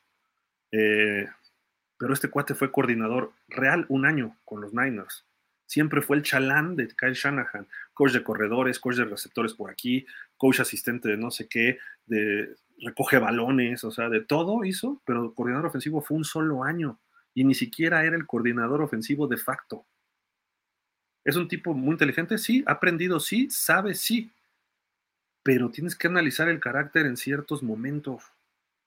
Es como si tú contratas a Ken Dorsey, el tipo que avienta tabletas de los, que ya lo corrieron, por cierto, de los, de los Bills, de corredor ofensivo. No. Pero veías cómo se comportaba Brian Dable y dices, este cuate tiene una presencia distinta. Y ve lo que está haciendo con los gigantes. Este año le fue mal. Se equivocaron los gigantes, sobre todo la dirección en lo del coreback y el corredor, pero bueno, eso es problema de ellos. Pero el asunto es que Brian Dable tiene un comportamiento de head coach. Sí le gritoneó a sus jugadores, está desesperado al principio de la temporada, pero ahorita Ahorita yo no quiero enfrentarme a los gigantes. Los gigantes le pueden pegar una sorpresa a alguien lo que resta de la temporada. Y tiene dos juegos contra Filadelfia. A lo mejor le pegan a Filadelfia uno, ¿eh? Como está jugando Filadelfia. Pero en fin, Yo sí veo que McDaniel no es la solución. ¿eh? Jorge Humberto, lo de Tyreek se supone que jugará y que Chan también, y que Monster está, si no sano, está apto, pero acá en México, ¿qué hay problema? ¿Qué opinas? Ya lo mencioné en lo del reporte lesionado. Yo creo que Chan está listo. Tyreek, eh, yo creo que no va a jugar, pero yo lo metería. Alkaline o Alcaline. Si no ganamos contra los Jets, mejor que perdamos todos los juegos para que caiga cambios ya de quarterback y coach. No estoy de acuerdo. ¿eh? Jorge Humberto, los Jets tienen problemas supuestos con Franklin Mayers y que con Williams no han dicho su verdadera lesión, se sabe. Bueno, eso lo mencionamos hace rato en el reporte de lesionados. Eh, que ya juegue Pierre Paul, lo vi en la banca el lunes, pero yo no lo vi jugar. Ustedes sí lo vieron y lo de Melvin todavía más. Eh, ¿Qué piensas si nos confiamos o es el nivel de la superdefensa? Pero a ver, lo de Tua, bueno, Pierre Paul, pues va a estar ahí. Los dos, los dos van a estar de backups. De Chov y de Van Ginkel y de Ogba. O sea, yo no los veo jugando, te soy sincero, a ninguno de los dos. Y ni siquiera es necesario. A mí me preocupa más la línea ofensiva. La defensiva está bien si por algo necesita aire Van Ginkel o si se lesiona un poco, sale golpeado Bradley Chop, órale, que entren los viejitos. Pero no nos van a cambiar un juego estos viejitos, ya están over the hill, o sea, ya pasaron la, cima, ya van para abajo totalmente. Dice, lo de Tua da mucha tristeza, caray, cada última jugada en juego es un clown. Cada vez que se necesita Temple sale con su drop. Y jajaja, qué triste a esas 15 jugadas desde el 2001 hasta hoy.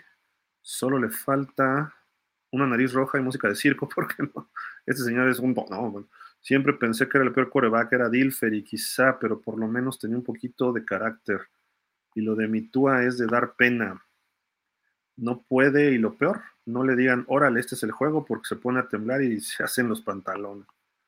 Pues sí, Rafa Rangel, excelente noche, Gil Dolphins, vamos a ganar y ganar bien. Eso, eso es lo que esperemos todos.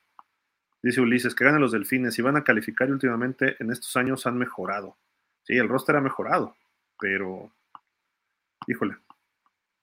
Porque Humberto, si lo de la defensa que ha ido mejorando y solo fue confianza y creo que podríamos dar pelea. Y si lo de Tyreek Hill pudiera jugar, mi pronóstico es 35-20, claro, Dolphins. Y si no, si no van a volvernos a romper el corazón. Evin Peralta se ha unido. Gracias, Erwin. Dice, se, rompe el corazón, pero hay que esperar, pero ni opción es que se confiaron en la defensa. Y segundo, Mark Kelly lo de Melvin Ingram fue para dar escarmiento y que lo de los dineros ofensivos fue una llamada de Ross a Greer. No lo sé, a la ofensiva debe de cambiar un poco. Se habla cosas buenas de Jonathan, Jonathan y Skura, pero todo esto es para los tres últimos juegos, ¿será? Sí. Sí, sí, sí. Aparte, pues los contrataron esta semana. Difícilmente eh, los activas tan rápido, pero si es necesario, yo creo que alguno, creo que Jonathan, Jonathan va a estar en la alineación porque él sí fue a la escuadra normal. A la escuadra de prácticas fue Escura. No sé Escura cómo esté, creo que estaba medio retirado.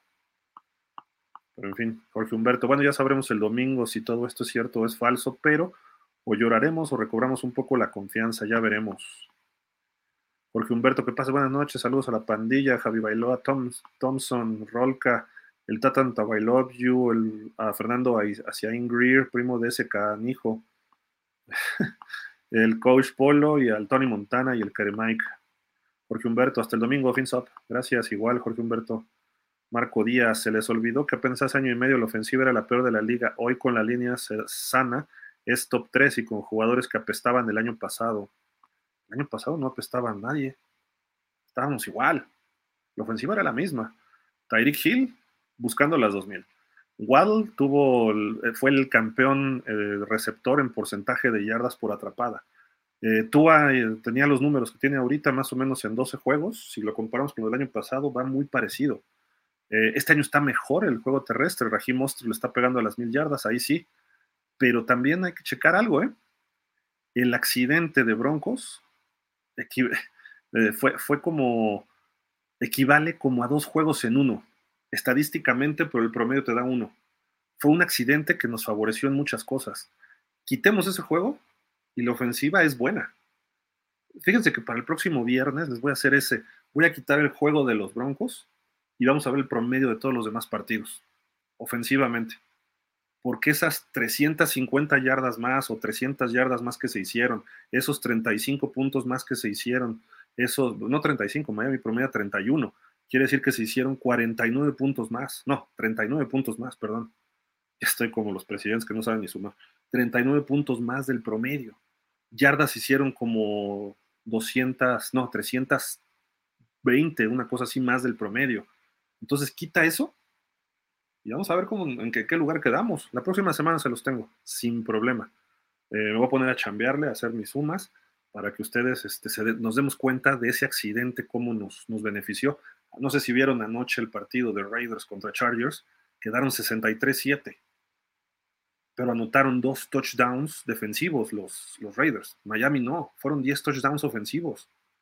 Si no mal recuerdo, fueron cuatro touchdowns de Raheem Oster, cuatro de Ichan, eh, fueron cuatro pases de touchdown de Tua, eh, en fin, o sea, fue, una cosa brutal que no había defensiva. Si hoy nos toca jugar con los Broncos, si les metemos 23 puntos o 24 es mucho. Su defensiva ha pegado brincos brutales. Nuestra defensiva también ha mejorado. Probablemente, y, no, y me daría miedo enfrentarlos en playoff, pero probablemente les ganaríamos a los Broncos muy apretado pero no les vamos a ganar ni siquiera a paliza, sino va a ser un partido que a lo mejor se define al final. Y eso cuando se tenga que definir al final, no sé ustedes, pero ya que analizando la NFL, ¿a quién prefieren? ¿A Russell Wilson o a? Ojo, ¿no? Entonces, no nos dejemos ir por los números porque sí están un poco pues, maquillados por ese juego. Ese juego, realmente. Por ejemplo, Tua ese partido contra Denver, cuatro touchdowns, ha sido su mejor juego de la temporada. Solamente ha tenido tres de tres, de tres touchdowns contra Carolina, contra los Chargers, que es bueno, en su momento creíamos que los Chargers iba a ser mejor y ahí no estuvo tan mal, y el segundo contra los Pats. Ha tenido juegos de uno, de dos, la mayoría. Entonces, eh, arriba de 350 yardas, solo uno. El primero contra los Chargers. Incluso ese contra Deme fueron 309, claro, lo sacaron antes para evitar problemas, ¿no? Este, jugó Mike White y todavía hizo cosas, pero tres touchdowns, o sea, 325 contra Raiders, 324 contra Pats el segundo, 308 contra Gigantes, 309 contra Denver. Todos los demás juegos abajo de 300. O sea, no, no, no es que tengamos wow, así somos la ofensiva, wow. Yo no, ¿eh? Yo no lo veo así. Dice Ulises, el head coach de los Leones de Detroit es un excelente motivador, los levantó a este equipo. Buenas noches, sí. Y, pudo haber sido nuestro. Marco Díaz, no se olviden que hace año y medio era la peor ofensiva de la liga, hoy son top 3 con la línea sana, espectacular cambio en apenas año y medio. Ya sea era Miami candidato al Super Bowl, después del lunes, ¿no? Un lunes negro realmente. Ulises, si juegan ganará Broncos. Eh, yo creo que sí ganamos en Miami. Todavía tengo esa esperanza. Si estamos un poco más sanos de lo que estamos ahorita. Pero si no, los Broncos sí nos andan pegando. Lamentablemente hoy. Esperemos, de verdad, esperemos que no se dé ese partido en playoff. Que por nada del mundo nos toque enfrentarnos a los Broncos. O sea, que nos toque Texans, que nos toque incluso Cleveland, que nos toque Pittsburgh, Indianapolis, Texans, hasta los Bills te acepto, pero que no nos vaya a tocar Broncos. Si es que Miami es campeón divisional los Broncos no, bueno, pueden ser campeones divisionales, pero no creo que Kansas pierda más de tres juegos. Este, entonces, lo digo, no creo que pierda ni uno. Entonces va a ser Kansas campeón divisional y Broncos comodín. Si los Broncos nos visitan, lo quiero evitar ese juego. Pero podría ser hasta algo feo para Miami. Que después de un 70-20 pierdas, aunque sea 27-24, no puedes, no puedes cambiar así radicalmente, ¿no? Entonces, ojalá y no se dé.